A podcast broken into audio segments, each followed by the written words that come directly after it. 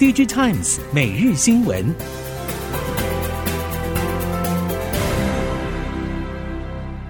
听众朋友们好，欢迎收听 DigiTimes 每日新闻，我是汪方月，现在为您提供今天的科技产业新闻重点。首先带您关心。台积电二十九号在南部科学园区举办三奈米量产暨扩产典礼，行政院副院长沈荣金、国科会主委吴正中、经济部部长王美花与上中下游供应链伙伴都共同出席，见证全球半导体制程的里程碑。经济部强调，政府会协助壮大台湾的半导体设备以及材料聚落，进一步强化国际供应链的优势地位。台积电台南第十八厂是全球最先进半导体制成的重要生产基地，也是居于全球领先群的超大型晶圆厂。国际局势让台积电更加国际化，更稳固国际客户的关系。台积电势必要走出去巩固客户，但还是会在台湾持续创新，并且以台湾作为发展的根基。台积电宣布，三纳米先进制程顺利进入量产，并且看好量产第一年收入更将优于五纳米世代第一年的收益。应用范围更囊括超级电脑、资料中心、高速网通以及 AR、VR 领域在内的行动装置。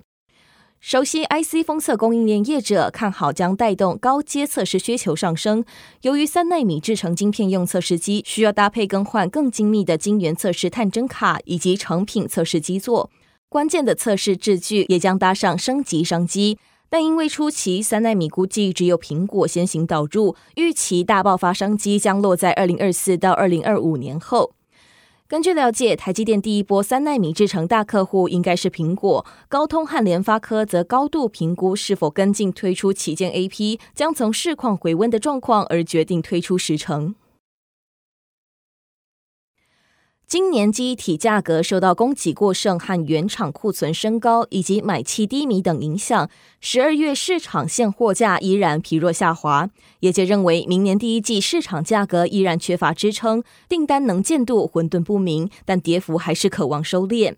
回顾今年以来，DRAM 颗粒价格逐季下滑，累计从年初到年底的现货跌幅已经超过四成多。虽然近期市场传出三星电子有意针对 NAND 价格调涨大约一成，但供应链认为今年第四季 NAND 合约价跌幅达到百分之二十左右。从美光近期财报公布由盈转亏来看，目前各家原厂的库存水位已经是近年来的高点，原厂竞争出货压力大增，下游模组厂也无意轻易出手承接，涨价被视为测试市场水温，但对于实际价格涨跌并未带来注意。供应链预计在三月中国两会之后才能逐渐恢复稳定。至于面板方面，在进入传统淡季之后，终端还在持续消化库存，面板拉货力道疲软，但面板厂也不愿意再降低价格，买卖双方陷入恐怖平衡的拉锯战中，让面板价格进入盘整期，预估一月报价将全面持平。进入明年之后，第一季是市场传统淡季，全球大尺寸消费电子面板备货需求疲弱。友达董事长彭双浪表示，友达第三季产能利用率只有五成，第四季已经调高到六成以上，预估明年第一季将维持同样水准。而群创总经理杨柱祥指出，以目前来看，明年下半年会比上半年稳定，但总体走势还是得要看升息、疫情与战争的状况而定。太阳光电以及离岸风电是台湾推动再生能源的两大主力，但根据经济部最新统计，今年两者装置容量都没有达标。面对二零二五年再生能源发电占比百分之二十的政策目标，太阳光电以及离岸风电业者表示，政策不明确导致产业推进有难度，因此提出政策建议，期望与政府共同努力。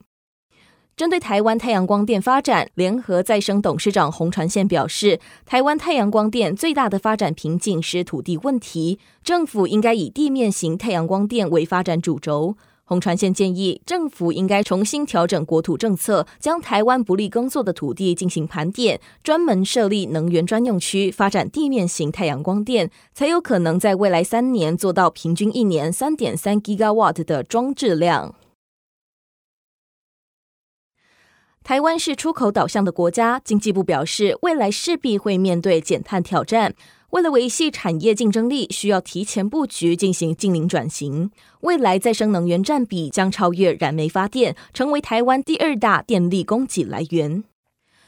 经济部指出，政府将提高二零三零年再生能源设置目标，考量风电和光电都已经完成初期环境建构与基础建设，未来设置速度可以加快。如果再生能源成为台湾第二大电力来源，未来风力和太阳光电的发电转换效率提高，再加上深层地热、海洋能等前瞻能源科技逐步商业化，再生能源有可能是台湾达成零碳能源系统的最大电力来源。随着德国联邦政府总理肖兹日前表示，借着在半导体制造领域的投资，当地有望成为欧洲最大半导体生产国。德国萨克森安哈特州经济部长表示，可用土地、再生能源、一流基础设施、政治稳定、高额投资补贴等，正是吸引全球半导体业者赴德国投资设厂的重要诱因。根据报道，先前 Intel 就宣布，未来十年将在欧盟投资八百亿欧元，建立从研发、制造到先进封装等的完整半导体价值链。第一阶段初始投资三百三十亿欧元，包括在德国萨克森，包括在德国萨克森安哈特州马德堡地区新建两座生产尖端晶片的巨型半导体厂。接下来带您关注到亚洲市场，全球政经情势变化、客户需求以及环境条件的改变，电子制造业重启全球布局规划，各家业者在中国大陆的市场与布局也成为讨论焦点。不过，相关业者认为，面对今后产业发展趋势，中国已经不能作为观察全球产能的焦点，特别是针对红色供应链的崛起。以现阶段市场的状况，红色供应链的角色也应该重新由全球区域发展的角度来观察。特别是印度近年在经济各方面成长都令人惊艳，表现不容忽视。多家业者积极布局印度，特别是红海已经在印度设有一定规模的厂区，不只能透过印度产能满足未来部分全球市场的需求，也可以应应印度市场的成长进行在地化扩产。一旦将视野扩及全球，红色供应链的优势就相对显得不足。接下来，在智慧应用领域带您了解，IKEA 正在测试聚焦在永续性的新送货方式，采用 Sunride 太阳能供电电动三轮脚踏货车。未来希望将这样的绿色送货选择方案推广到 IKEA 在全球六十三个国家的四百六十家分店，以减少最后一里送货的气候足迹，同时兼顾可负担性和成本效益，以及符合顾客的期待。IKEA 最近在电动移动刊物上指出，Sunride 电动三轮脚踏货车的装货空间可以容纳大约九成的 IKEA 产品线，二氧化碳排放量只有目前柴油货车的百分之二，而且运行噪音很低，又可以避开主要道路的交通堵塞。将是最后一里送货服务很有价值的载具选择。IKEA 评估后承诺扩大规模，在全球各分店提供这项更方便、环保、符合成本效益的送货选择。以上新闻由 DigiTimes 电子时报提供，翁方月编辑播报。谢谢您的收听。